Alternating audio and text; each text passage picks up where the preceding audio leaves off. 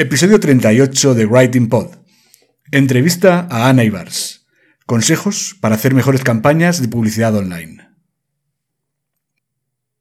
En las batallas y en el marketing te das cuenta de que los planes son inservibles, pero hacer planes es indispensable. Frase de Dwight Eisenhower.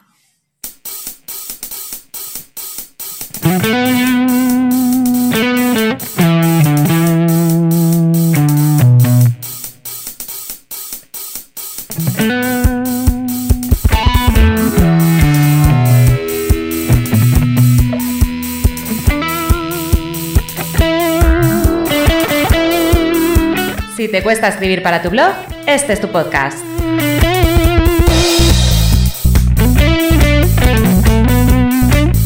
Si necesitas textos persuasivos para tu web, este es tu podcast.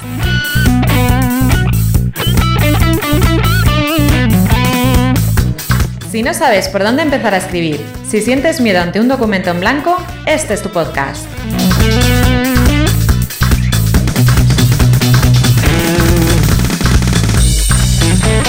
Bienvenido a Writing Pod, el podcast de redacción y copywriting de Ricardo Botín.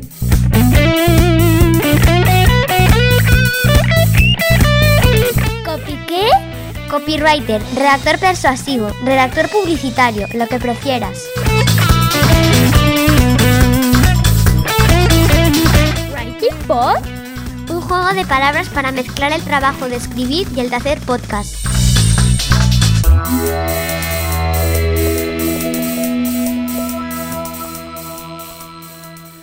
Vamos a empezar en un momento.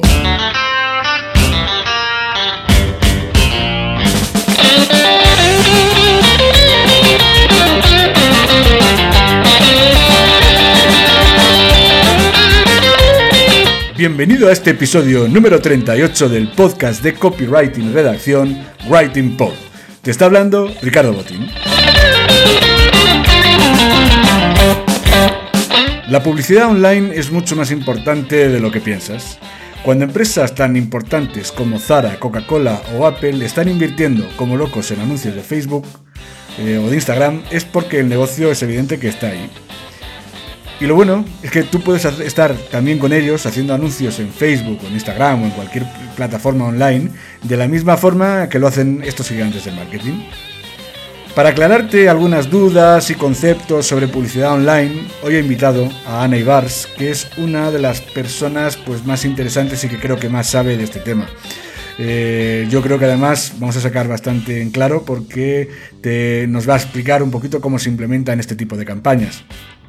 Vas a aprender a segmentar campañas en Facebook o en Instagram y también incluso te va a dar algunas claves sobre cómo escribir pues, el anuncio perfecto.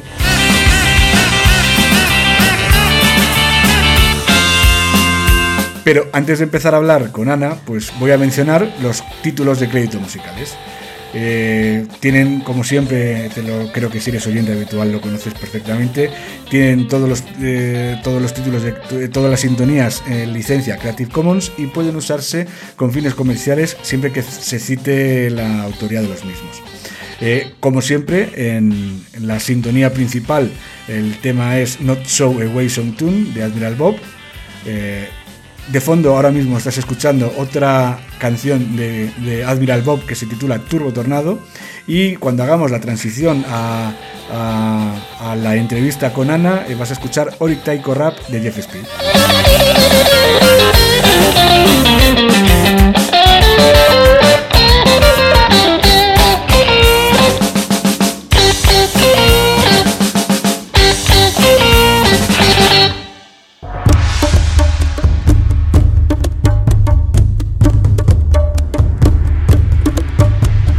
Le damos la bienvenida a Ana Ibars. Bienvenida a Writing Pod, Ana.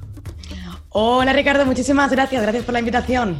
Es un placer que estés aquí, que estés hablándonos además de un tema pues que generalmente en el podcast eh, que yo hago no tratamos tanto, como es el tema de la, de la, publicidad online, aunque bueno, es trabajo que evidentemente también es trabajo de copywriting y de redacción publicitaria, pero bueno, no lo tocamos tanto, entonces por eso me interesaba que estuvieras hoy aquí, porque la verdad es que te sigo desde hace mucho tiempo y me apetecía mucho pues invitarte a este rinconcito pues para que charlemos un poco eh, y nos cuentes un poquito pues algún truquillo, alguna cosa que nos pueda puedas, que nos puedas, nos puedan hmm. ayudar a todos.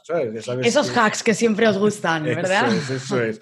Entonces, mi primera pregunta, antes de nada, yo entiendo que tú ya eres una persona con una trayectoria profesional pues bastante marcada y todo eso, pero bueno, por si hay alguien que no te conoce, pues me gustaría que te presentaras un poquito. Cuando me hacéis esa pregunta, además, siempre lo digo en todas las entrevistas, me parece tan complicado uno mismo describirse y decir dónde has venido. bueno, yo realmente ya llevo más de cinco años, aunque estudié Policía y Relaciones Públicas, pero luego durante un tiempo estuve trabajando en otro sector, pero ahí fue cuando aproveché para formarme, porque es curioso, yo vengo del marketing puro, hmm. puro, puro. En la carrera ahora todo lo que hay de marketing y publicidad, publicidad y ventas, ahora hay marketing y relaciones públicas. En el año 2007 lo único que había era había publicidad y relaciones públicas y empresariales. No había más. de ahí no, de ahí no teníamos, no teníamos más salida. Entonces, bueno, estudié publicidad y relaciones públicas y luego fue con el tiempo cuando me especialicé en el ámbito online. Año 2007 estudiábamos más bien estrategias enfocadas a medios tradicionales. El marketing mix, las 4 Ps, USP, ahí es lo que íbamos más enfocados. Entonces, bueno, yo mientras estuve trabajando en otro sector, aproveché al 100% para, para formarme en el ámbito digital. Y estaba Ricardo, es curioso porque siempre cuento la anécdota de cómo al final la vida es lo que nosotros decidimos. Yo estaba en una compañía aérea, tenía un trabajo buenísimo, trabajaba 15 días al mes. Año 2012, 2013, España ha subido en plena crisis. La crisis 2008 fue la, la, más fuerte. Y, y, bueno, cuando justamente yo empezaba la carrera, estábamos en plena crisis. Entonces, vi una salida, cobraba súper bien, estaba en Barcelona, viajé todo lo que quería y más. Y a un par de semanas de ser fija, me, me hizo una pregunta. ¿Realmente, Ana, cuando tengas 30 años, que son los que tengo ahora, quieres hacer esto? Dije no. Mi respuesta fue que no. Entonces dije, bueno, vamos a tomar una decisión. Claro, imagínate mi padre, cuando yo le dije que a dos semanas de ser fija, después de llevar tres años, un trabajo fijo, que además mi padre son estos de trabajo fijo, no seas autónoma, eh, tú ahí seguro, cógete una casa, ¿no? Muy, como muy a riesgo, ¿no? Exacto, o sea, y fíjate que él era banquero, pero bueno, pero él era, creo que por eso no era nada arriesgado. Entonces, pues bueno, tomé la decisión de, cambiar de rumbo, comencé desde cero, he estado eh, en agencias de publicidad, he estado con referentes, he trabajado en multinacionales, hasta que finalmente emprendí. Por eso muchas veces cuando me preguntan, Ana, yo es que vengo de otro sector completamente diferente, o es que has trabajado en una empresa, en una agencia, y lo digo, eso es buenísimo porque tienes una práctica que luego realmente cuando empiezas con tu proyecto no llegas, eh, estás empezando, luego con el tiempo sí, pero cuando empiezas no tienes todos esos conocimientos que una agencia te da. Yo recuerdo una de las agencias que, venían y era como te echaban ahí como típico eh, películas americanas, ahí un, un saco de, de, un montón de folios y te decía, bueno, toma, nuevo cliente. Pues era igual. Entonces me curtí de esa forma. Y cuando empecé a invertir en Facebook y en Instagram Ads, año 2015, poco había.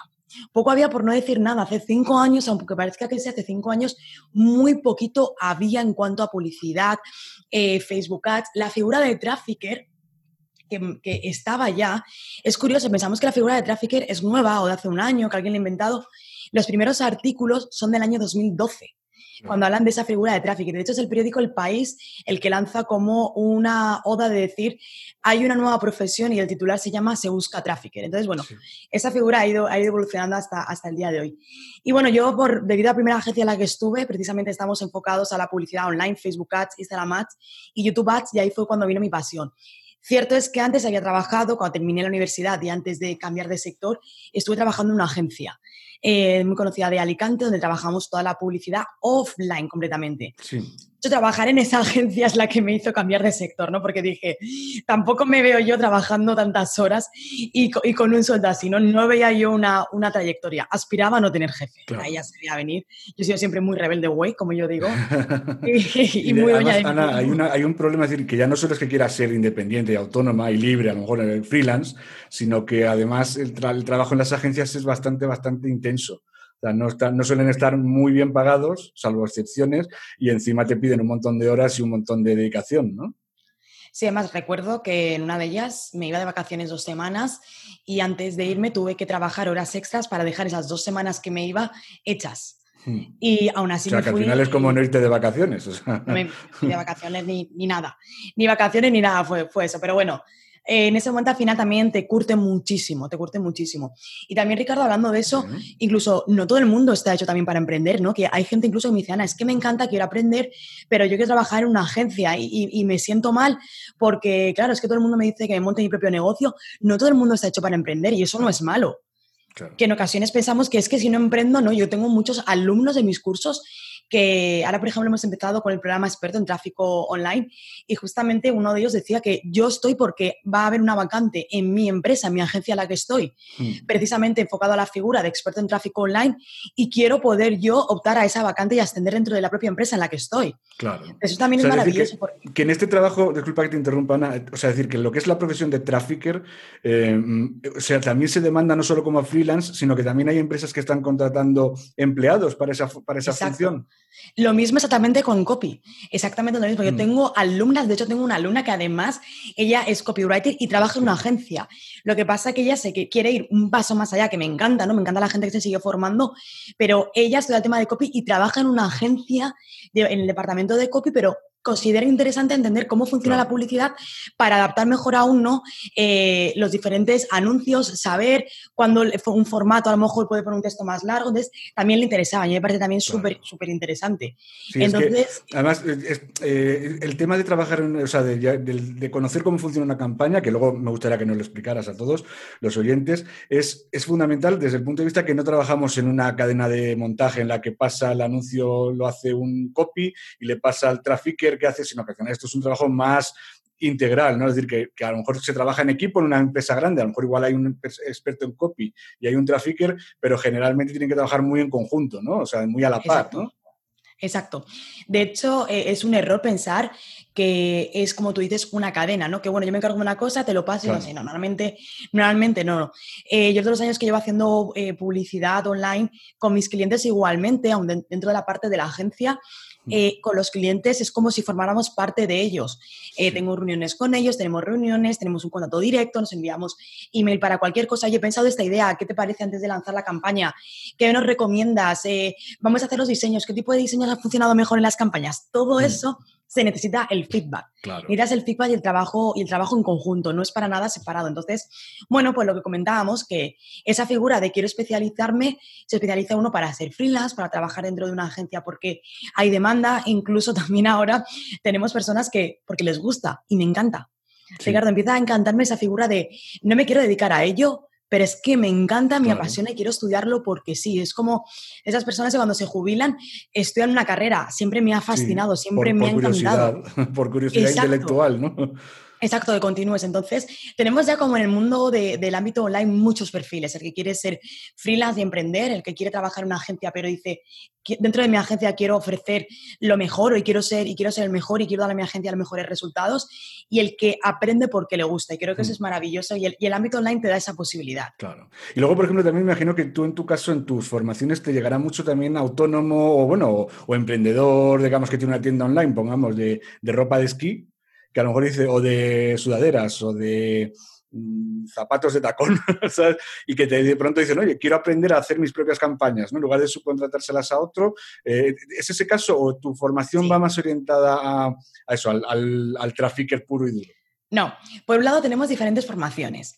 Mm. Eh, por un lado está la formación de experto en tráfico online, que es trafficker. A mí me gusta llamarlo experto en tráfico online, porque yo siempre le he llamado, me, gusta más que trafficker, pero al final es, la figura de un media buyer, al final es la figura... Claro, yo de trafficker lo empecé a oír mucho, lo, lo ha dicho siempre mucho Roberto Gamboa. Yo creo, no sé si más usa la palabra trafficker, ¿no? Que realmente existe ya desde el año 2012. Es una palabra ya que estaba, pero empieza a escucharse mucho. A mí me gusta mucho eh, llamarlo más eh, experto en tráfico online. Es que es mejor porque te entiende la gente que no sabe tanto de marketing y encima Y de hecho la palabra trafficker tiene connotaciones negativas mm. en países de Latinoamérica. Entonces, eso también es muy interesante el conocer. Entonces, la palabra tráfico es como se utiliza, pero realmente tú en Latinoamérica, en algunos países, un tráfico es un traficante, con lo cual no ah, tiene pues una buena connotación. No lo sabía. O sea, no es un dealer. No es, es, lo que sería un dealer en inglés. En, inglés, en Estados en América Latina se usa como, como trafficker. Exacto, no en todos los países, pero en alguno de ellos sí. En alguno de ellos, trafficker ah, pues no, no les suena bien. Para ellos es un traficante, entonces no les llega a, sonar bien esa palabra. Y ojo, trabajamos con el mercado internacional, es decir, nosotros que hablamos español, incluso quien hable otra lengua, puedes trabajar con Latinoamérica. Yo tengo clientes latinoamericanos y alumnos latinoamericanos. Mm. Y justamente ahora el programa experto de tráfico online que hemos sacado, hay además confirmado un chico que es de Latinoamérica y me lo dice, me dice, Ana, es que la palabra trafficker me dice, me encanté por ti, porque es programa experto en tráfico online, compra de tráfico online. Me dice, y es que trafficker tiene una connotación muy negativa donde yo estoy, toda la gente que no sabe, o una empresa dice trafficker y es como traficante. Sin embargo, si le digo, soy experto en compra de tráfico online a través de redes sociales, Google Ads, YouTube Ads, te entienden. Entonces, bueno, ahí siempre me gusta ir un, un pasito más allá de, esa palabra. Oye, Ana, te iba a preguntar, porque has dicho antes una cosa y creo que te he interrumpido justo en ese momento, pero me ha resultado muy interesante, que era, eh, hablabas de que era lo que era el media buyer de toda la vida, que lo ha habido en la agencia, en las agencias de publicidad, pues desde los años 50 o 40 había una persona que se encargaba eso de comprar espacios publicitarios en los medios de comunicación convencionales o below the line, ¿no? Eh, entonces, eh, este tipo de perfil se puede decir que es la versión más actual o más siglo XXI del media buyer, entonces el tráfico. Correcto. De hecho, una de las cosas por las que yo cuando comencé en la agencia la elegí era porque yo trabajaba en el departamento de media buyer.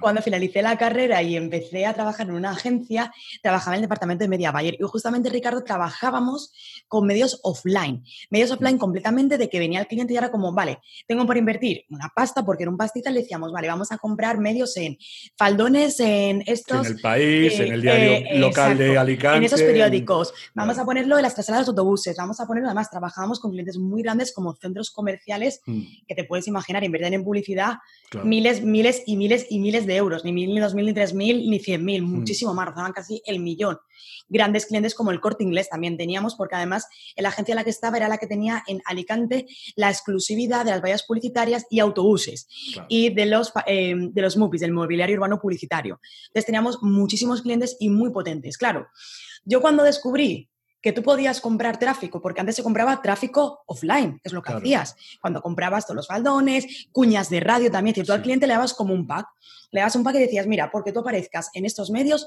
es tanto dinero.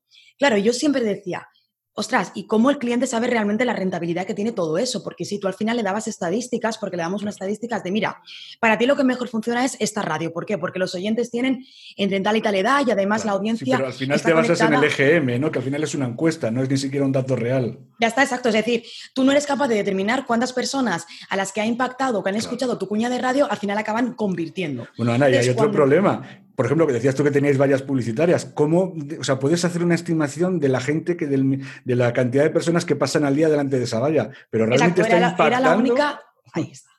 era la única estimación, era de, vale, ¿cuántas personas pasan por delante de eh, esa valla publicitaria al día y cuántas de ellas estimamos que es tu cliente ideal? Porque, ojo, si tú lo que estás vendiendo ahí es un coche eh, BMW último modelo y pasa una persona como mi padre de 67 años conduciendo, pues probablemente diga, eso no es para mí. O sea, ya no me interesa, estoy ya en otra fase. Entonces, claro, tampoco era su cliente. Entonces, cuando empecé a trabajar en la agencia, descubrí que podías comprar publicidad, como yo venía haciendo. Por eso además encajé también, como yo venía haciendo, podías comprar publicidad, pero que era online y que además te decía de lo que tú invertías, cuánto retorno te tenía, dije, esto es la panacea, o sea, esto es lo que yo quiero hacer. Entonces, mi vocación no es que de pronto un día se me encendiera la bombilla y dijera, bueno, Facebook Instagram Ads me encanta, o Google Ads o YouTube Ads, es que yo ya venía de haber trabajado en una agencia como Media Buyer. Entonces, la figura final de Trafficker es una figura de Media Buyer, de hecho existe el Media Buyer online que es al final exactamente lo mismo. Un media buyer online es la persona que compra publicidad en, medios, en medios digitales en el ámbito, en el ámbito online. Claro, mira, yo por ejemplo yo conozco a una es un amiguete mío, hace tiempo que no lo veo, la verdad, sigo por las redes sociales porque ya no vivimos en la misma ciudad, y era este estudio publicidad, en su época también, este es mayor, este tiene este edad, más o menos 45 años debe tener más o menos. Estudió la publicidad clásica, ¿no? Con las 4 Ps y todo eso, y él se dedicó siempre mucho a temas comerciales, ha sido muy buen comercial, y yo sé que el último es que estaba en una emisora de radio, lo que era llevando el departamento comercial, es decir, estaba buscando clientes para que entren en la, hagan cuñas, o sea, para meter las cuñas. Claro, ¿qué ocurre? Yo un día lo debatía con él por Twitter y decíamos, claro, es que el problema está, es que tú, claro, sí, yo tengo el EGM, tengo eh, estadísticas, tengo mucha estadística, pero no tienes datos reales, no tienes las segmentaciones a decir, quiero irle, por ejemplo, tú no puedes poner un anuncio de cosechadoras a un perfil de una ama de casa, porque es que estás tirando el dinero. Sea, decir, anunciar cosechadoras John Deere eh, cuando la radio en ese momento la están escuchando amas de casa, pues no vas a conseguir ni un cliente. Pero claro, si tú le pudieras acceder solo a los agricultores que tienen que comprar una cosechadora, estarías mm, acertando muchísimo mejor el tiro y gastando menos dinero. Claro, ellos lo pueden hacer con un programa sectorial, como por ejemplo en el caso de la COPE, que hay uno que es agropopular, que todo lo oyen los, mm. los agricultores. Bueno, si no tienes ese programa específico, al final lo que estás haciendo es tirar salvas, tirar cañonazos, a ver si tienes la suerte de que pase un pájaro y en ese momento en que se cruce con la, con la bala lo mates básicamente es la publicidad convencional hoy en día, ¿verdad? Sí, la publicidad convencional al final es eso, es una publicidad además de hecho intrusiva porque eh, simplemente eh, impacta a cualquier persona incluso que no esté interesado. Claro. en el ámbito offline es imposible realmente entender el comportamiento que hay en el ámbito online. En el ámbito online se puede porque al final estás sentado frente a un dispositivo que en todo momento te rastrea. En el ámbito offline, para que eso pudiera ser así, tendríamos que llevar como si tuviéramos una pulserita de preso, por decirlo de alguna sería el gran hermano. Exacto, que nos siguiera a todas partes y que fuera capaz de identificar qué hacemos que nos gusta en el ámbito online, es muchísimo más fácil, ¿eh? porque al final es, estamos encerrados en nuestra casa, como incluso estamos ahora, y simplemente que el hecho de que estemos navegando ya estamos detectando cuál es nuestro comportamiento. Entonces, cuando segmentamos dentro de las herramientas publicitarias, Facebook en este caso es capaz de identificar cuáles son nuestros comportamientos y cuáles son nuestros gustos y nuestras preferencias. No solamente que esto muchas veces se piensa erróneamente por la actividad que tenemos dentro de Facebook. Facebook tiene una cosita maravillosa que es el pixel, que el pixel no solamente sirve para traquear las acciones que tú realizas y después poder realizar diferentes estrategias dentro de tus campañas, sino también el hecho de que tú acudas a otra página web que tiene un pixel, ese pixel ya está empezando a detectar, decir, uy, este usuario acaba de entrar en esta página que es una página de electrodomésticos. Uy, otra página de electrodomésticos también lo tiene. Por eso a Facebook también le interesa que hagamos o no hagamos publicidad, tenga píxeles puesto, como yo digo, en todas nuestras páginas, porque eso nos va a permitir detectar o a él le permite detectar cuál es ese comportamiento. Entonces, cuando tú estás segmentando, hay alumnos que me dicen, Ana, es que lo que yo estoy ofreciendo, eh, mi gente no sigue esas páginas, son muy discretos. O es que mi, mi cliente ideal no es gente que le dé a me gusta o tal. No, pero también tiene en cuenta las páginas que sigues, tu actividad fuera de Facebook, la interacción que tienes con publicaciones, personas también a las que tú sigues. Es decir, tiene en cuenta muchísimos parámetros para determinar qué perfil tú eres. De hecho, en las últimas elecciones estadounidenses, precisamente un gran conflicto que hubo estaba relacionado con eso, porque el poder que tiene Facebook para determinar lo que hacemos era brutal. Entonces fue capaz de determinar perfiles demográficos con ese filtrado de información, de decir, vale, personas que están visitando esta, esta y esta y esta página es que tienen este perfil, vamos a darle este mensaje. Y las personas que visitan este, este y este, que entendemos que están en dudas, vamos a darle otro mensaje, ¿no? Atraerlos hacia, eh, hacia nuestro partido, a que nos voten a nosotros, pero dándole un mensaje diferente. Es el poder, es el poder de conocer al usuario. De hecho, mira, ese tema lo traté yo en uno de los podcasts que yo, aparte de entrevistas, también hago lo que son pequeños monólogos, intento que no sean muy largos, porque si no se puede hacer un poco pesado. Y hablé precisamente en dos, justo cuando fueron las elecciones, las últimas elecciones, expliqué un poquito el tema de Cambridge Analytica. Eh, y ahí, bueno, ahí también hicieron eso, utilizaron la información que nosotros mismos le damos a, tanto para el Brexit como para... Yo lo orienté más al Brexit porque había visto más la película de HBO sobre el Brexit, y entonces ahí te explica perfectamente cómo usan eh, la información que dan los, los, usuarios libremente, pero también en el caso de Cambridge Analytica eh, y de la otra empresa, que ya no recuerdo el nombre cuál era, eh, lo que hicieron fue poner juegos falsos para conseguir más información que ya no querían darla, o sea, que ya no hubieran dado libremente. Si les engañaban con juegos de, ¿qué opinas si, porque es el típico juego, ¿quién quieres que gane la, la Copa de Europa? Era justo además cuando hubiera el Brexit. ¿Turquía, Inglaterra o Francia? Pues claro, si el que pone Turquía empieza a decir, uff, este es un poquito, ya no le gusta, no le caen bien los turcos. Luego empezaron, se dieron cuenta que había mucha gente que tenía miedo a a que Turquía entrara en la Unión Europea y pudiera llenarse Inglaterra de turcos, ¿no? Entonces, con eso dijeron, joder, pues este tío, empezaban a inferir, ¿no? Atar muchos cabos sobre, con una inteligencia artificial, porque claro, eso no es una persona que esté haciendo, trazando un perfil, sino que es una inteligencia artificial que puede valorar muchísimos miles de datos que no...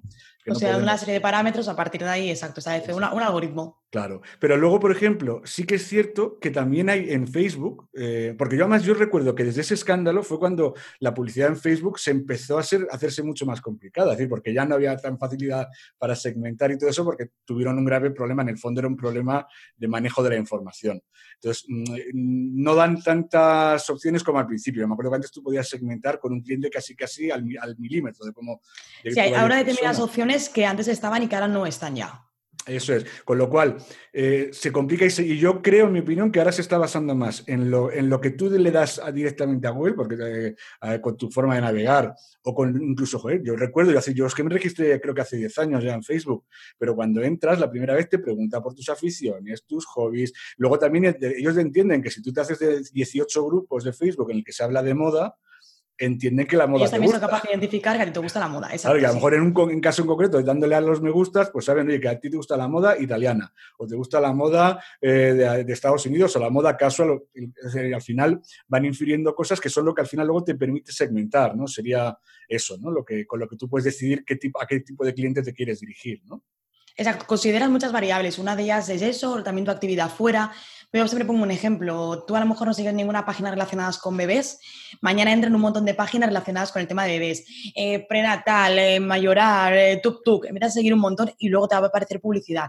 Porque Facebook ha identificado cuál es tu comportamiento fuera incluso de la red social. Claro. A mí me contaron un caso que decían que era, que, decía que saben que estás embarazada antes de estarlo. Y no es así, sino que realmente, claro, si, si tú normalmente compras en una tienda online, compras compresas o compras tampax y de pronto dejas de comprarlos y empiezas a visitar páginas de cochecitos de bebés y cosas de esas, a lo mejor en un momento dado mm, pueden llegar a inferir, aunque es complicado, ¿no? Pero bueno, que decían que era posible, o sea, es posible que llegara un momento en que sabrán que una chica está embarazada Realmente, antes que ella misma. Exacto, no es que lo saben, son nuestros comportamientos inconscientes los que le dan la información a Facebook. Es decir, Facebook al final no es mágico, pero mm. nuestros comportamientos de que tú digas, uy, puedo pensar que estoy embarazada, voy a mirar, voy a mirar test de embarazo, que puedo comprar, lo que sea. Claro. ¿Vale? Y de pronto tú ya dices, vale, lo dejo aquí y mañana te aparece una publicidad, es como, uy, ¿cómo lo sabe? No, realmente son nuestros comportamientos inconscientes. Al día eh, realizamos muchísimos comportamientos inconscientes. Por ejemplo, yo siempre pongo el ejemplo de eh, vas por una carretera y llega un momento en que has recorrido un camino y ni siquiera has sido consciente de que lo has hecho. Pues lo mismo ocurre en la Pitoline. Llega un momento en que empiezas a navegar, no eres consciente y luego viene una policía y dices, ostras, es magia. No, realmente tu navegación, tu comportamiento le ha indicado qué interés podías llegar a tener. Ahora mismo el tema de la segmentación y el algoritmo está cambiando. Facebook ahora mismo quiere, y yo creo que va a tender a cambiar la estructura como la conocemos Facebook, de una campaña, varios conjuntos de anuncios, varios anuncios, va a cambiar. Mm. Vamos a mantenernos en una campaña, un conjunto de anuncios y muchos anuncios. Vamos a atender a eso y en cuanto a la segmentación, Facebook cada vez quiere que sea una segmentación más amplia y menos acotada. Nosotros además nos basamos en, las inversiones que realizamos, ¿no? Es como, vale, Facebook me está diciendo esto o escuchamos esto, pero vamos realmente a probarlo y sí es cierto que nos están funcionando mejor los públicos que creamos, las segmentaciones que creamos que son más amplias. Es decir, que más, más genéricas, no notan a lo mejor que la a lo mejor por edad, eh, sexo, profesión y poco más. no realizamos las acotaciones de que esté interesado en esto y además que le guste herramientas y además que sea eh, administrador de página y además se mm. excluye tal. Facebook ya no está entendiendo a esa tanta segmentación tan micro, sino más bien a una maxi. Es decir, quiere que probemos públicos que tienen millones de personas y que probemos a ver cómo funciona. Y cierto es que las pruebas que estamos haciendo ahora mismo no te voy a decir que sean mejor cuando no segmentamos tanto, pero estamos mm. consiguiendo buenos resultados cuando antes hacíamos audiencias a millones de personas y no obteníamos resultados. Ahora sí. claro, a mí ahí es donde yo estoy pensando, a mí es el gran problema, yo nunca he invertido mucho dinero en Facebook, es decir, al final solo he hecho anuncios para mí, he hecho campañas, es decir, creatividades para otros clientes, pero nunca las he implementado, pero para mí sí. Y yo invierto poco dinero, porque realmente, es decir, al final han sido campañas puntuales, seguramente por muchos de los oyentes del podcast hayan llegado al podcast gracias a esas campañas que hice inicialmente ¿no? Pero eh, yo al final lo que me di cuenta es que para experimentar hace falta mucho dinero, ¿no? O sea, no puedes decir, tengo 100 euros y los invierto, porque claro, al final dices, con 100 euros quiero sacar tantos leads. Si me pongo a hacer experimentos y me gasto los 100 euros sin sacar un resultado, mmm, vosotros, claro, al final os baséis más en la experiencia que tú tienes de muchos clientes y eso te permite que los experimentos sean más precisos, ¿no? no Exacto, y poder, y poder compartirlo, ¿no? Y poder compartir a mis alumnos y que ellos tengan que invertir la cantidad de, dinero que hemos invertido y que hemos probado, sí que ellos tengan que pasar por eso, que nosotros podamos decirle, oye, esto funciona, esto está funcionando ahora, esto sí y esto no. Claro, o sea, porque al final, para, para sacarle rentabilidad a Facebook o a cualquier publicidad online hay que invertir dinero, ¿verdad? Con, con tres euritos al día poco se hace, ¿no? Como te suelen decir. A ver, tienes tu visibilidad. Mm. Lo que pasa es, la pregunta siempre es, ¿consigues resultados? ¿Cuál es tu resultado que quieres conseguir? Esa es la pregunta que yo siempre hago. Claro, si me dices quiero invertir 500 euros y quiero facturar 100.000, Facebook hace magia, no hace magia. Eh, no, es esto, no puedes esperarlo. Si quieres invertir 100.000 y, y sacar 600.000, vale, o un millón, vamos por el buen camino, ¿no? Luego dependerás muchas estrategias.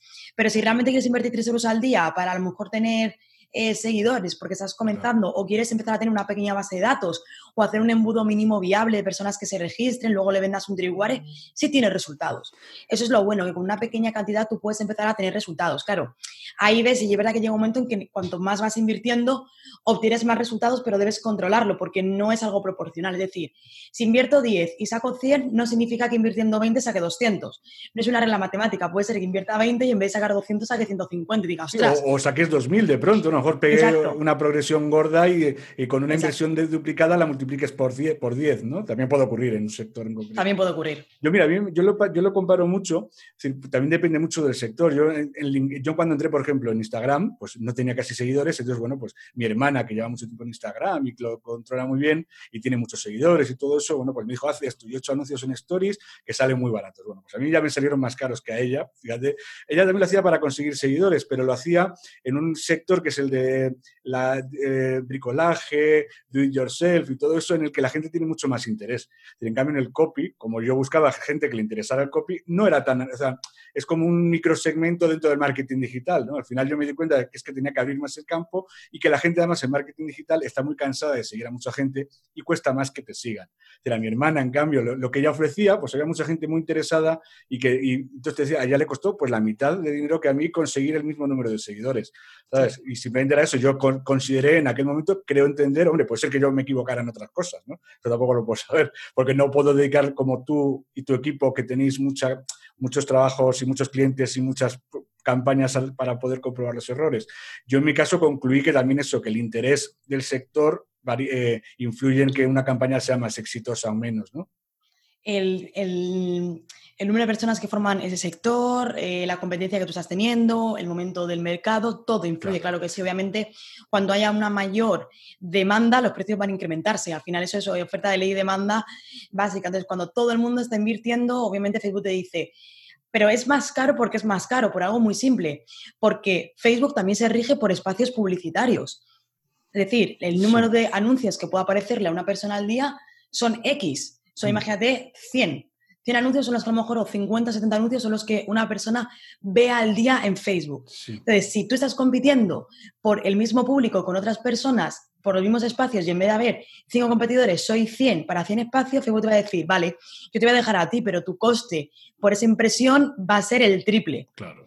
Porque hay una mayor competencia. Lo mismo que ocurre si tú quieres anunciarte, por ejemplo, en televisión y quieres salir en un anuncio en prime time, ¿no? O sea, decir, te va a costar... entonces, exactamente lo mismo. Al final es un sistema de subastas virtual que cuando hay una mayor demanda, una, perdón, una mayor oferta de gente que, eh, perdón, gente que está demandando que por otro lado también puede haber una mayor oferta, pero sobre todo cuando hay una mayor demanda de más personas que quieren invertir, al final los espacios publicitarios son limitados. Es por ello que acaba subiendo. De hecho, en épocas eh, de rebajas, de Black Friday, empiezan a incrementar los precios, pero es porque las grandes marcas publicitarias, y además esto contrastado con mi agente de Facebook, las grandes marcas publicitarias como el grupo Inditex, que eh, normalmente invierten, pero aquí invierten de manera brutal, brutales millones de euros, literalmente, claro, lo que ocurre es que empiezan a comprar, no empiezan a pujar por estrategia o empiezan a, pujar por comportamientos, sino por espacios publicitarios. Dicen, bueno, a mí me da igual el objetivo, me da igual el comportamiento del usuario, yo quiero aparecer en todas las veces que se imprima, quiero que mi anuncio esté ahí. Entonces, compre espacios publicitarios. Que todo el que entre vea ese anuncio, independientemente de que pueda ser un,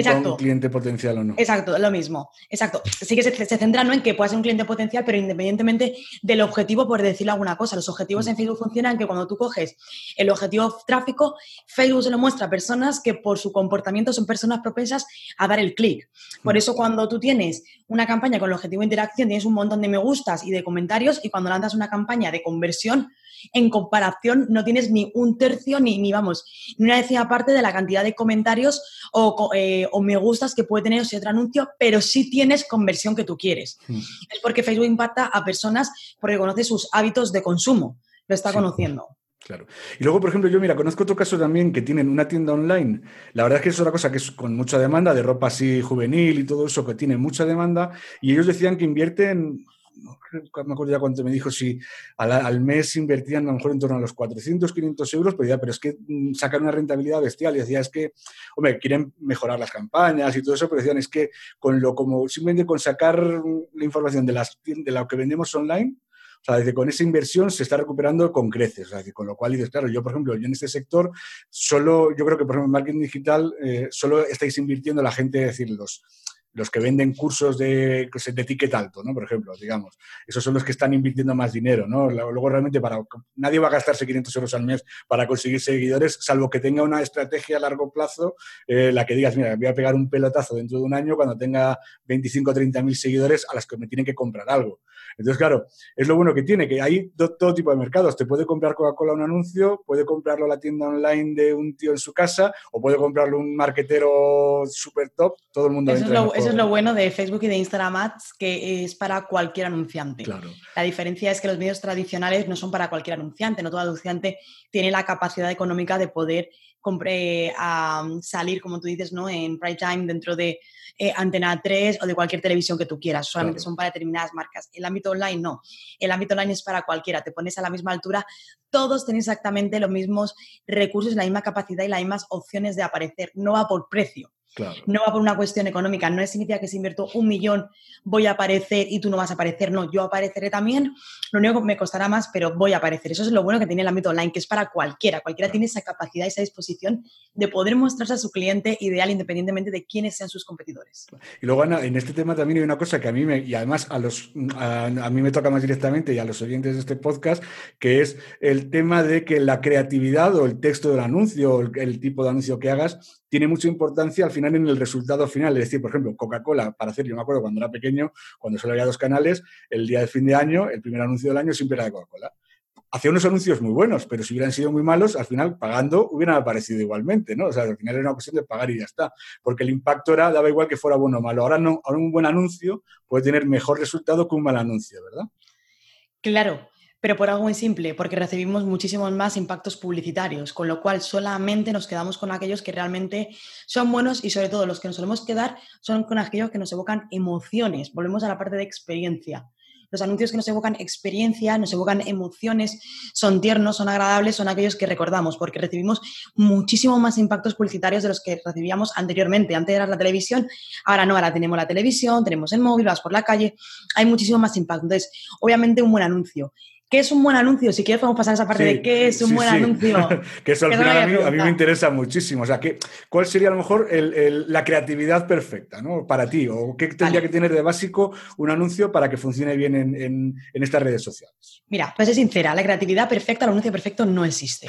¿Por qué? Porque hay anuncios literalmente con clientes que me han enviado vídeos y que yo he pensado para adentro, digo, madre mía, el vídeo que me han enviado. Mm. O sea, es que esto, y realizar nosotros creatividades brutales, chulísimas, trabajadísimas y resulta que ese vídeo que, se había, que se había grabado el cliente él mismo con su cámara de aquella forma que lo había pasado, como yo digo, un poquito, un lavado de cara y poco mm. más y le había puesto un subtítulo pero que no era un vídeo para nada a priori atractivo, es el que ha conseguido además justamente ahora con, un cliente me, ha ocurrido eh, que estaba bien, pero bueno, no es un vídeo que digas esto estaba súper trabajado, no era un vídeo muy cercano, podemos decir. Y sin embargo, por otro lado, teníamos creatividades muy trabajadas y está funcionando, ojo, con los mismos copies, porque ahora tienes la posibilidad de poner dentro de un mismo anuncio varios copies, hmm. con lo cual Facebook elige cuál es el que mejor funciona, ¿no? No, no te dice, no te dice a ti cuál, sino él selecciona y, él, entiende cuál puede mostrar uno u otro.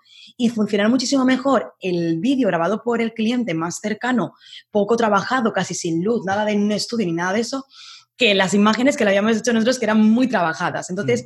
No existe el anuncio perfecto. Debes conocer a tu audiencia, saber que le gusta a tu audiencia. Por ejemplo, en este caso, vale, es un sector, era un sector del tema de facturación, donde quizás sus competidores no tampoco invierten grandes cantidades o en hacer vídeos gran trabajados. Sin embargo, en el sector de marketing digital sí, sabemos que sí, pero a mí es verdad que en muchas ocasiones me ha funcionado mejor un vídeo muy casero, grabado literalmente con el móvil, andando por la calle y hablando de forma como muy directa, muy sincera, mucho mejor que otros anuncios muy trabajados con Photoshop o con Illustrator. Entonces, el anuncio perfecto no existe. Para mí es, existe que tú conozcas de forma perfecta a tu audiencia. Y cuando tú conoces bien a tu audiencia y sabes lo que necesitan, ahí es cuando tú creas ese anuncio perfecto. Y sobre todo es importante crear diferentes anuncios para que al final le dejes a Facebook, no para que al final hagas tanto te sabe, que también es importante, sino para que tú dejes a Facebook que él decida mostrar un anuncio y otro. Aquí en este caso lo que hicimos es que le dimos cuatro o cinco anuncios diferentes y dijimos, vale, que sea Facebook quien decida qué anuncio quiere mostrar al usuario. Y en la mayoría de conjunto de anuncios, en el 80% de conjunto de anuncios, el que mejor funciona es el del vídeo que te decía. Y Ana, y entonces, pero esa decisión de mostrarlo más es porque Facebook, en función del comportamiento de esa audiencia, eh, estima que va a funcionar mejor. No es porque sea realmente en el que pincha más gente. O también No, es porque Facebook no, porque al final ten en cuenta que a priori cuando tú los lanzas no hay más clics. Eh, es decir, que realmente no es un test AB, es decir, porque en un test AB sí que, mira, al 50% le aparece un tipo de anuncio y al otro 50% otro. Eso no es un en este caso no es así. No, un test AB es cuando tú tienes dos conjuntos de anuncios exactamente igual, con dos anuncios que tienen algo variable, pero el conjunto de mm. anuncios tiene que ser el mismo. Y se tiene que mostrar las mismas veces para saber si realmente funciona Exacto. o no, porque si no... Mostrar dentro, con, presupuesto diferente, tener dentro de un conjunto de anuncios diferentes anuncios, no es un test AB, porque Facebook al final va a tomar su decisión para determinar cuál va a mostrar, con lo mm. cual ahí no existe ningún test AB, simplemente de los que Facebook ha mostrado que puedes ir desactivando aquellos que tienen menos interacción, menos comentarios o menos conversión para dejar a aquellos que sí que la tiene y que se optimice mejor el presupuesto. Pero realmente no llegas a un TSAB. Un TSAB significa tener exactamente dos variables exactamente igual con un único parámetro diferente, con lo cual tendríamos que tener la misma campaña, el mismo conjunto de anuncios, el mismo presupuesto, arrancar en el mismo momento y tener dentro de ese conjunto de anuncios cada uno de ellos el mismo anuncio situando un parámetro diferente, pues que uno sea el vídeo y el otro sea la imagen. Eso es un verdadero test sí, incluso yo conozco de empresas que lo hacen mucho con los colores. O sea, diré, vamos a probar con el fondo en verde, con el fondo en amarillo y luego ya una vez que ven el que mejor funciona, añaden un nuevo cambio. Yo es que trabajé con una empresa que se llamaban que eran growth hackers y lo que hacían era todo el rato experimentos. Entonces era probar, probar y probar y probar y probar. Y probar, y vas cambiando, y vas poniendo, y vas analizando, y vas mirando, y ahora le cambias el color y este que funciona y el que mejor ha funcionado de los colores le añado un pequeño detalle. Claro, a mí, a mí sabes lo que pasa. Yo, por ejemplo, cuando lo hago para, para un cliente, yo hago lo que él me dice. Entonces, si me dice, oye, cambiamos, pues yo lo cambio.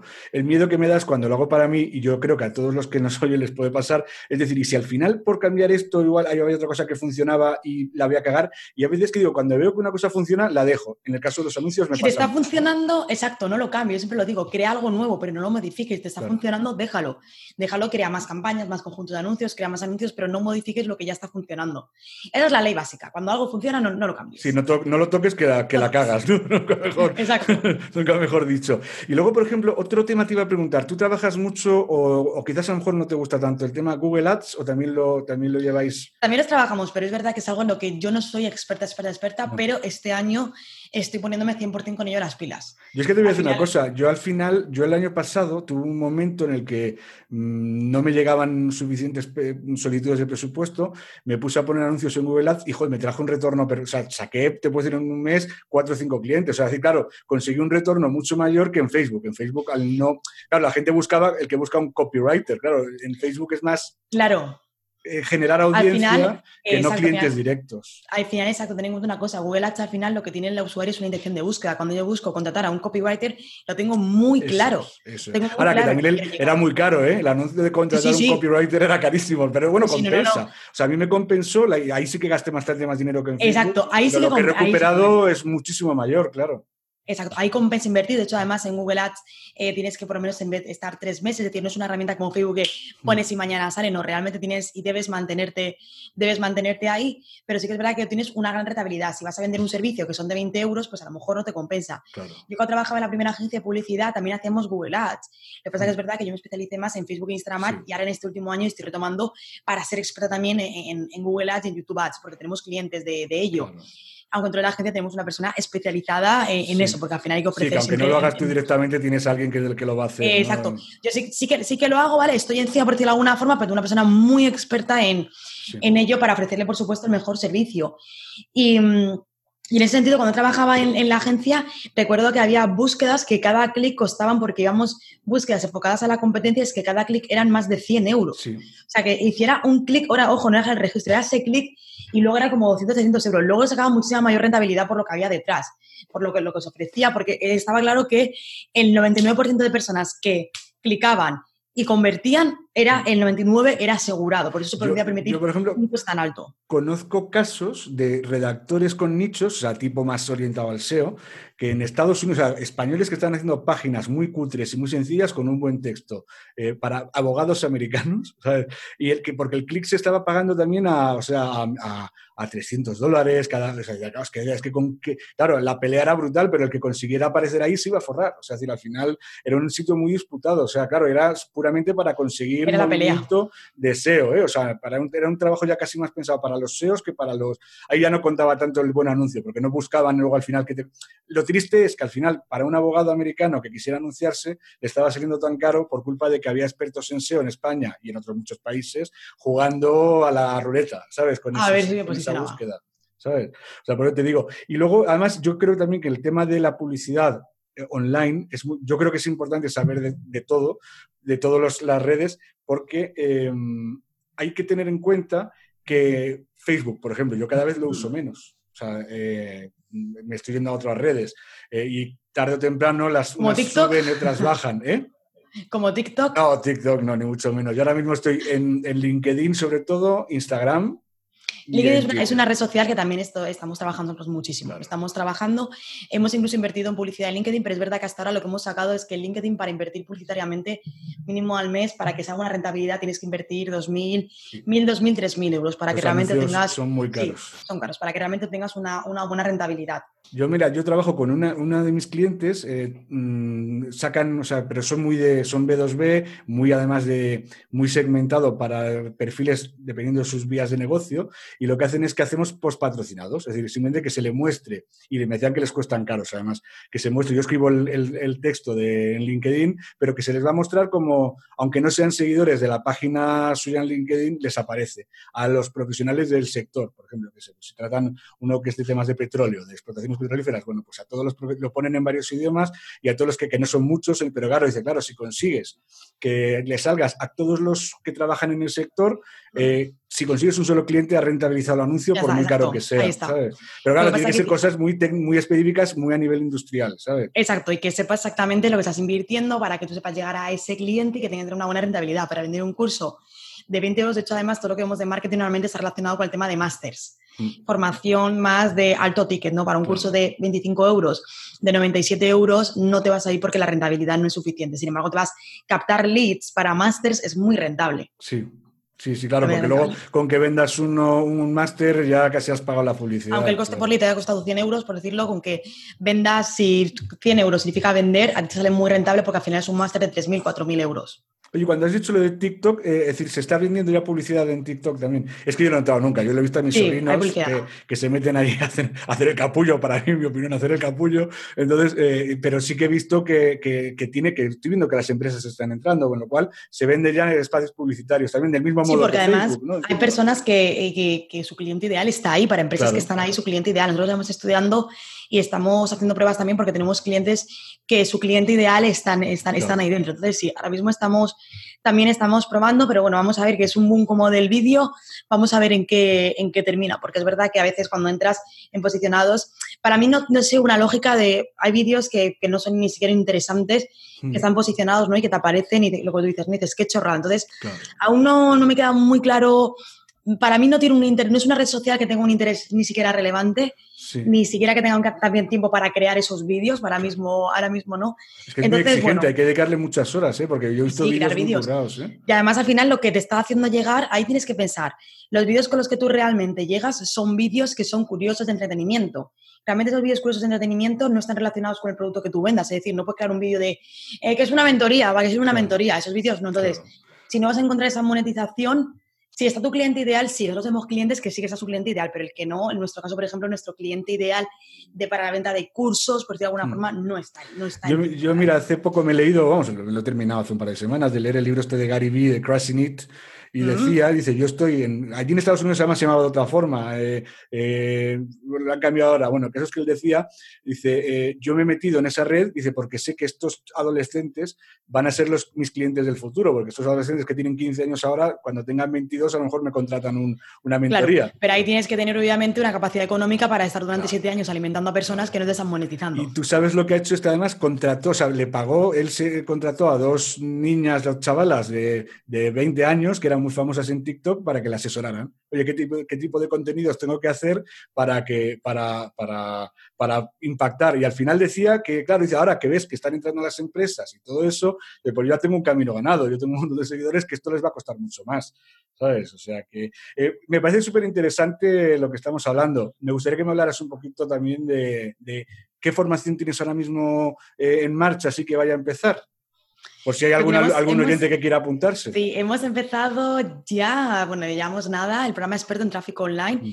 Es un programa que, hace, bueno, lleva mucho tiempo preparando, por aunque tenemos las formaciones de Facebook y de Instagram Ads y de Facebook y Instagram Ads para e-commerce y luego también de negocios locales, había gente que decía, oye, Ana, quiero ir un poco más allá, no solamente quiero aprender a invertir, sino realmente la figura de. Entonces, nos la pedían incluso desde ya el año pasado. Eh, yo soy profesora en diferentes másters en Alicante, Madrid, en Valencia, de, además de Miguel Florido de la escuela de Fundesem también. Entonces, bueno, me lo pedía, ¿no? Ya, no, cuando termine con esto no quiero un curso. O sea, me he dado cuenta de que la figura de Facebook y de Instagram Ads me gusta. Entonces, quiero realmente convertirme en un experto en comprar tráfico online. No quiero un curso. Quiero más allá. Quiero saber eh, la estrategia. Necesito también saber cómo tratar con esos clientes. Entonces, decidimos lanzarlo. De hecho, abrimos la lista prioritaria el año pasado. En noviembre del año pasado lo hicimos. Y este año, eh, cuando empezó, bueno, por unas cosas por otras, empezamos a planificarlo. Primero practicamos las mentorías, luego un programa de mastermind que tenemos y luego venía el programa experto en, en tráfico online que lo hemos lanzado ahora y súper bien. Muy bien, porque además se han unido muchísimos alumnos de, de las de las diferentes escuelas en las que doy clase, muchos que me conocían, de, venían de comprarme ya otros productos, alumnos nuevos y genial. El feedback, la verdad es que estamos teniendo, estamos comenzando buenísimo. Así que ese es el programa que hemos, que hemos empezado con muchísimo contenido y muy personalizado. Así que si aún hay alguien que se quiere unir a un, a un que hayamos inventado. Sí, vale, pues vamos a poner, yo pondré en, la web en ricardobotín.com, donde va en el post en el que va el, el, el, podcast, pues pongo ahí el enlace y el que quiera si tiene todavía capacidad. Y luego, lo bueno, bueno, que también me imagino que luego irá sacando más cosas, con lo cual también a lo mejor sí, después mantener informados, ¿no? Sí, todavía dentro de un par de semanas el nuevo curso que se llama Master E-Commerce que además es uno único en el mercado de lo que hemos mm. visto y estudiado, que es Facebook e Instagram Ads solo para e-commerce. Bueno, pues mira, disculpa que te interrumpa un segundo, Ana porque esto como tardará un poquito en salir la entrevista, que probablemente a lo mejor tarde, no, estoy seguro si tardarán dos o tres días o quince, porque va cada 15 días el programa, a lo mejor igual cuando estemos mm, estén oyéndolo ya está eh, funcionando. A lo mejor está, a lo mejor cuando estés escuchando, exacto, está. Lo tenemos planificado para que salga dentro de un par de semanas, planificado, vamos a ver pero estamos creando toda la estrategia, todo en mudo, o sea que puede ser que haya salido. además, el, tema de commerce es que es muy interesante y además ahí hay una alta necesidad de. Sí, porque no hay nada. Realmente, eh, cursos muy potentes que hay en el mercado, o, eh, muy generales o muy completos de Facebook y Instagram, se dan un tema, pero es que muchísimo. Yo trabajo con muchísimos e-commerce, me encantan los e-commerce, además yo soy muy fan de los retos de e-commerce. Y e-commerce, yo siempre lo digo, ¿no? Es muy fácil cuando viene a ti una, una persona referente, conocida en el sector, y que dices tú, bueno, quiero crear eh, campañas y le consigues buenos resultados, tiene un background, tiene una marca, pero cuando tiene una empresa, eh, un e-commerce que dice, Ana, es que invierto mil y saco mil, tengo un problema brutal, y le consigues, como hemos conseguido nosotros en cuatro meses, que pase de eh, tener una ganancia de mil euros a invertir 700 y que obtenga 14 mil, pues como lo hemos conseguido, esa, esa realmente es donde está el verdadero reto. Entonces, bueno, pues está enfocado completamente a e-commerce, eh, saldrá un par de semanas, quizás a lo mejor, como tú dices, cuando estés escuchando estará, y va a ser un curso muy completo, muy completo y sobre todo muy basado en estrategia, en, casos reales en los que no funciona, no funciona, y cómo crear estrategias a través de e-commerce que funcionen, porque no tiene nada que ver con las infoproductos, no tienen nada que ver.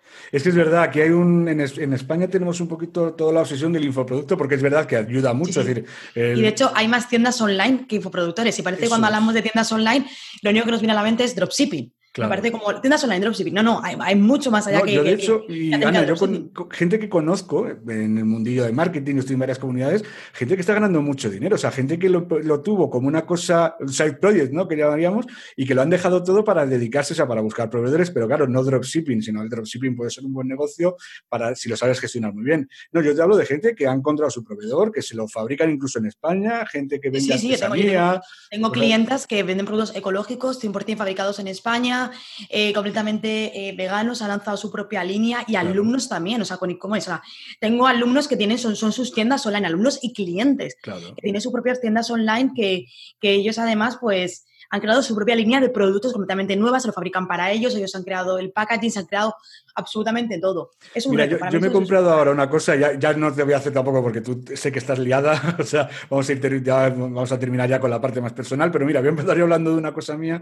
Yo he comprado hace poco una especie de cuaderno de piel que es como un diario, bueno, es una cosa muy chula. Bueno, tiene una historia detrás que no me ha llegado todavía, pero solo, de hecho quiero hacer un episodio del podcast explicando cómo son los emails que me van mandando, porque me tienen encandilado. Llevo 10 días esperando, todos los días me mandan un email. Hola, soy Pepita, esto es una empresa austriaca. Soy Pepita, soy la encargada de empaquetar tu producto. No sé cuánto. Otro día te enseñan un vídeo de cómo se... Pues fíjate, con eso me estoy no me han dicho todavía cuándo me va a llegar, porque encima con el rollo este del coronavirus tampoco sabes muy bien cómo van a ir los transportes, ¿no?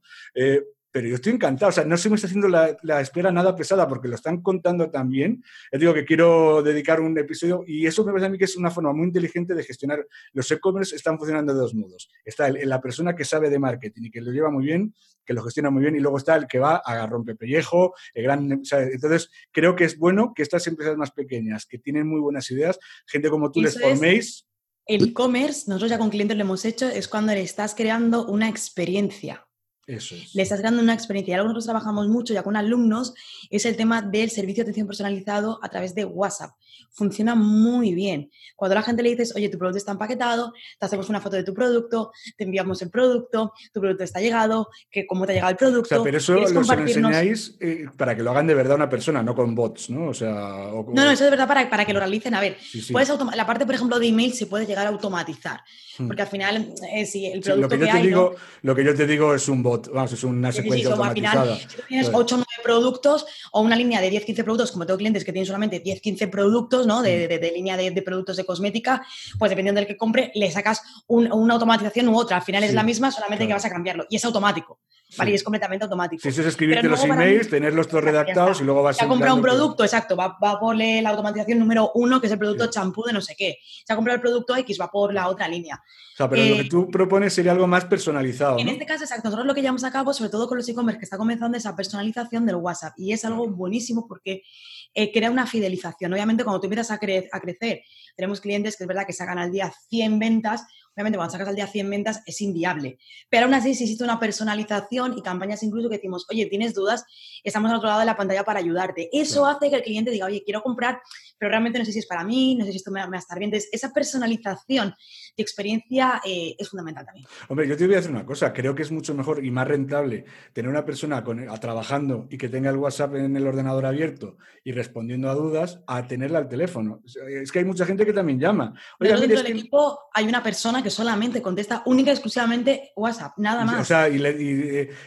no tiene, o sea, me refiero, no le llevará menos tiempo que si la fueran llamadas de teléfono. imagínate que sí, sí, muchísimo menos, además. Diciendo, si tienes duda, llama a este teléfono, porque al final la pobre persona que tiene que ofrecer. A través de esa línea solamente se contesta. De hecho, ahora mismo el programa de, de experto en tráfico online hacíamos campañas de retargeting a WhatsApp y con una inversión, literalmente fue una pequeña inversión pequeñísima hmm. de 50 euros, eh, cerró unos 15 programas pues de gente que pues tenía dudas, multiplícalo por mil euros, por mil euros que vale cada programa. imagínate la gran rentabilidad. Claro. Entonces, solamente tengo, Virginia solamente está nada más exclusivamente con el WhatsApp solamente, pues sí que es verdad que tenemos un horario muy amplio, de 8 de la mañana hasta 10 de la noche, te está contestando, es decir, son muchas horas que está contestando, incluso a veces hasta las 12 de la noche con gente de Latinoamérica, pero tiene una conversión muy buena. ¿Sale rentable? Por supuesto que sí, claro, entiendo, si vas a vender un producto de 15 euros, pues a lo mejor no, en este caso. Claro. Sí. pero a lo mejor igual puedes tener, es decir, todo depende del volumen que tengas, es decir, si al final consigues rentabilizarlo, puedes crecer. El problema es que quieras crecer y que no lo consigas porque, por, por determinadas trabas. Oye, me parece súper interesante, vamos a poner los links en, en la web,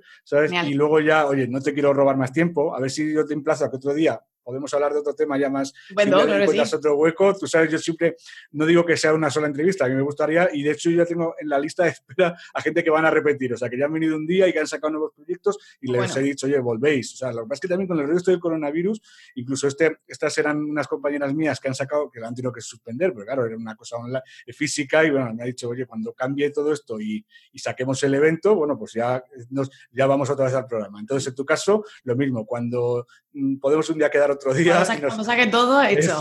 y nos vas contando. Entonces, bueno, quería ir un poquito también, como es tradicional en los invitados, que me hables un poquito de tus, de tus aficiones más personales. En este caso, bueno, pues me gusta preguntar siempre por un libro, una película y una canción que te haya marcado. No tiene que ser, evidentemente, una cosa de trabajo, porque hay gente, bueno, oye, salvo que tu pasión en muchos casos es el trabajo, a lo mejor el libro que me recomiendas tiene que ver mucho con ello. O sea, no sé si es... En cuanto a canción, esto además también es un poco por, por mi sobrino, me gusta, eh, una de mis favoritas es Bohemian Rhapsody, Ah, es sí, una de mis Queen. canciones favoritas, exacto, para mí son mis favoritas.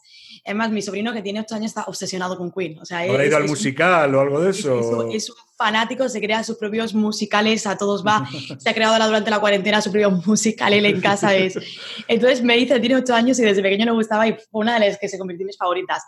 En cuanto al libro, no, no es de marketing, eh, es el libro del largo camino hacia la libertad de Nelson Mandela. Mm. Lo recomiendo, es una biografía de cómo estuvo él, cómo le encarcelaron, sus años. Eh, para mí son líderes que inspiran. Y Mm. Una película. Con una película me quedo porque me pareció muy bonita y creo que además es una gran desconocida en la sociedad, El diario de Noah. El la de Noah, ¿no? sí. de- del Alzheimer, de cómo sigue siendo una, una parte como muy desconocida. Y conozco además también casos de cerca que, que se convierte en algo muy duro realmente cuando tienes gente que, tu familia, tu padre, tu madre, que no te reconoce. Entonces para mí Claro. fue una película muy bonita. Claro. Pues mira, fíjate que esa película me sorprende porque la gente, a ver, yo la he visto un par de veces, a mí me parece un poco pastelito, o sea, es decir, Ah. que generalmente las que, las que me lo han recomendado se van más por la parte amorosa cuando es verdad que, que realmente el trasfondo de esta película es mucho más en- enternecedor, la parte eso del Alzheimer, de, la, de cómo van Sí. envejeciendo y todo eso, es mucho más, es al final lo que queda más marcado, pero bueno, como todo el mundo se va más a, a la parte más de historia de amor, bueno, pues por eso yo, digas- yo- yo soy más trascendental en ese sentido. Sí, sí, no, no, por Yo eso te más- digo. yo más a la, a la- a la- a la visualización que te da Claro. eh, que te da la película de realmente la, la enfermedad, ¿no? A mí me hizo un clip de decir, hostia, es que Mm. tiene que ser muy duro esta gente que está pasando por esta enfermedad, Sí. tiene que ser muy, muy duro. Yo conozco varios, yo en mi familia, gracias a Dios, no lo he vivido, pero conozco casos de amigos que les ha pasado con sus padres o con sus abuelos y es terrible. Y es más, es- ¿sabes lo que es muy terrible de la enfermedad del Alzheimer? Cuando se empiezan a dar cuenta ellos mismos que les pasa algo. Ellos mismos de que exacto, son conscientes de que se empiezan a olvidar De ciertas cosas. pronto me- a mí me contaba una amiga mía que su abuelo, que un día llegó llorando con la policía porque se había perdido y no sabía volver a su casa. Y estaba perfectamente. O sea, y empezó ahí, que de pronto tuvo un flash y se quedó en blanco y no sabía cómo volver a su casa. Se lo tuvo que decir a un policía. Y ahí de ahí ya fue evolucionando ya terrible la enfermedad. Pero bueno, es decir, al final son cosas que, que, que ayudan a visibilizarlo, esas películas. Pero luego la vida con el diaria con el enfermo debe ser mucho más complicado. ¿eh? Muchísimo más, muchísimo más. Oye, pues Ana, pues, pues un placer. Hemos aprendido creo que todos un montón, ¿sabes? O sea, porque la verdad es que estos temas, a mí, me, tú lo sabes, que yo de vez en cuando te pongo algún comentario en los artículos que escribes, porque son también los- tus artículos, eh, son contenidos muy buenos, haces vídeos también muy buenos, y sobre todo yo en mi caso, es decir, que me gusta mucho leer de publicidad online, me gusta mucho tus textos y los, tus em, eh, formaciones y todo, todo el contenido que haces, sobre todo porque eres de la poca gente que explica muy bien cómo segmentar. Y es una cosa que casi nadie lo hace. Si al final se van a jugar igual por temas más estratégicos. por- y al final este es un detalle que si no hecho, segmentas bien, En el canal de YouTube tengo un, tengo un vídeo precisamente que es de cómo segmentar y es Mm. que la gente me escribe hasta por privado, y Ana, es que en un vídeo es que es brutal cómo le explicas. claro, claro, porque vas viendo además, evidentemente, claro, un podcast no tiene ese formato, pero en un vídeo vas un vídeo viendo exacto, tu el- pantalla. además es que es, es el paso a paso de lo que Claro. nosotros mismos hacemos, es decir, lo que Claro. utilizamos, cómo investigamos, cuál es el siguiente Sí, paso. es o sea, que el vídeo que dices tú lo he visto además y lo he visto cuando empecé a preparar un poquito, que realmente yo siempre digo, me preparo muy poco estas entrevistas porque dais todos mucho juego, con lo cual, con- en tu caso, por ejemplo, es decir, me toca andar conteniendo para no interrumpirte, porque me gusta, o sea, porque veo que tú también te gusta hablar, con lo cual, y el, no, y- nada. y en el, y el, el vídeo que dices es que está muy bien porque estás haciendo tú la campaña, grabando tu propia pantalla graba, del ordenador. todo. Claro, entonces vas viendo exactamente, es como estar al lado tuyo viendo cómo lo haces, o sea, que, que es una gozada. Ese, ese vídeo está muy bien y en general, y le- tu newsletter y todo, por eso te digo que, que es una de esas... y Yo es- no soy muy dado a hacer, yo, en es- yo hoy en día, de muchos gente de marketing digital española me he quitado, me he dado de baja de la lista. Y tu caso ya te digo que eres de las, de las que me mantengo Gracias. porque, porque aportas contenidos interesantes. Nuestro objetivo siempre, siempre ha sido aportar, siempre. Además, en todo lo que publicamos en Instagram, en Facebook, eh, YouTube, todo, siempre buscamos el, el aportar. No eres el primero que me dice de me he borrado todas las listas de marqueteros de España, menos eh, a ti y, y un par más. De todo Es lo que demás cuando me... solo es venta, venta, venta, venta, venta, que yo entiendo que todos estamos a vender y yo el primero, pero, pero joder, es que mm, yo no sigo La venta viene, la venta viene cuando tú aportas. Cuando tú aportas viene la venta. Eso es. Cuando, apo- eso es. cuando tú aportas. Sobre todo, yo siempre lo digo, cuando dicen, no, quiero montar un negocio para ganar dinero, digo, no vas a ganar dinero, tienes que crear un negocio para realmente ayudar. Y cuando Claro. ayudes, vas a, después va a venir esa recompensa económica. Eso es. Pero tu objetivo no tiene que ser la recompensa económica. Eso, y además, igual que ahí tienes toda la razón. Es decir, el otro día lo leía no sé dónde, decir, es que la gente en España, y bueno, en España y fuera de España, pero en España nos pasa mucho de, es que he encontrado un producto que sería perfecto. No, piensan qué necesidad cubre. Y si la, realmente esa necesidad es, existe en la sociedad, el producto saldrá solo y, venderás mucho. Ahora, como digas, no, este, este producto se tiene que vender porque a mí me gusta muchísimo, no va a venderse nada. Ahí está. O sea que, pues oye, Ana, pues un placer que estés por aquí. Ya te repito, Ricardo, la invitación. Y, bueno, y, y, ya todos los que se quieran apuntar al curso o a tus siguientes formaciones, pues ya tendrán en la web, en mi web. Sí, en anaibars.com está todo. Tenemos también. Anaibars.com. Estamos también sacando el proyecto ahora de negocios locales, porque yo he trabajado con muchos negocios locales, un proyecto que teníamos y lo lanzamos de nuevo con una formación, pero eso aún queda un poquito de tiempo. Y luego a finales de año crearemos la, agencia como, como tal, aunque estamos como agencia, pero con su nombre y todo. Así que bueno, tenemos grandes proyectos para este año, a pesar de todo lo que está pasando el coronavirus, uno debe seguir con, con sus planes, debe aprender a leer el mercado, que es el consejo que estoy dando, leer el mercado porque no va a ser igual y realmente eh, ayudar, leerlo y ver las necesidades que ahora van a ser porque han cambiado esas necesidades, mm. cambiar cambiar ahora mismo la, estrategia, el producto que se ofrece, pero, pero continuar con nuestros planes. Claro, claro, claro que sí. Bueno, Ana, pues oye, pues muchísimas gracias. Muchas gracias a ti. Saludos.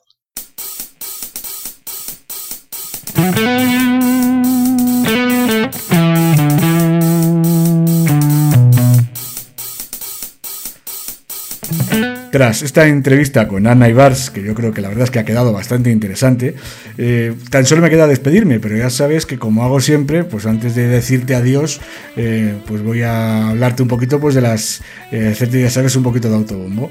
Si quieres aprender consejos tan interesantes como los que hoy nos ha dado Ana, pues yo también te puedo enseñar a escribir mejores textos, no tan orientado a la publicidad online, pero sí que para tu propio proyecto web, con una guía gratuita que se titula Escribe en tu blog como los profesionales. Y en esta guía, pues te voy a dar una serie de consejos, pues para si eres un emprendedor, si eres un autónomo, si eres un freelance, si tienes un pequeño negocio y te has quedado en blanco y tienes que escribir textos para tu proyecto, bueno, pues yo en esta guía te voy a dar una serie de consejos gratuitos que la gente la verdad es que agradece bastante. Eh, tan solo tienes que registrarte, vas a encontrar en la misma, en el footer de esta misma eh, publicación en la que estás escuchando el podcast, y lo estás oyendo directamente en mi web, en ricardobotín.com, vas a ver que en muchas partes de la web, en pop-ups, en varias opciones te sale un pequeño formulario en el que solo te pido tu nombre y tu dirección de correo electrónico y con eso ya te mando yo un enlace para que puedas descargarte el libro gratuitamente. Si quieres contactar conmigo, además lo puedes hacer bueno, pues a través del formulario de contacto de la web de ricardobotín.com y también lo puedes hacer pues mandándome un email a contacto arroba ricardobotín.com o en las redes sociales, pues tengo presencia en Instagram, en Twitter, en LinkedIn y en Facebook.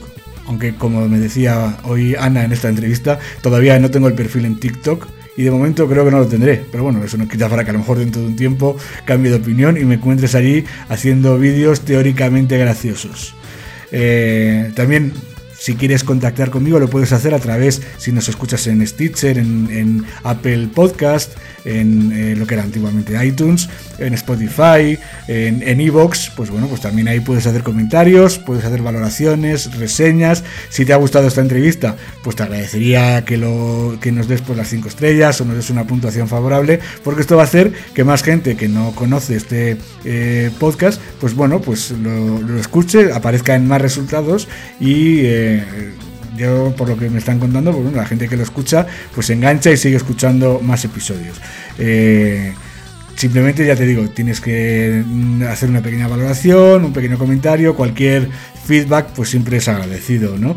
Eh, bueno, siempre que sea constructivo, evidentemente. Se agradecen tanto las, eh, las críticas como los elogios, no, no, no, te voy a decir que, que, sea, que estén prohibidos ni unos ni otros, pero siempre que sean constructivos, evidentemente. Bueno, pues, pues esto es todo por hoy. Eh, espero que todo te vaya bien y que como se está diciendo en estos días en los que estamos confinados por el coronavirus, eh, te cuides mucho y dediques tiempo pues, a formarte y y a, aprender más cosas sobre el mundo del marketing digital, sobre el copywriting, la redacción y en este caso también la publicidad online. Muchas gracias. Se despide Ricardo Botín el creador, editor y presentador del podcast de copywriting y redacción Writing Pod.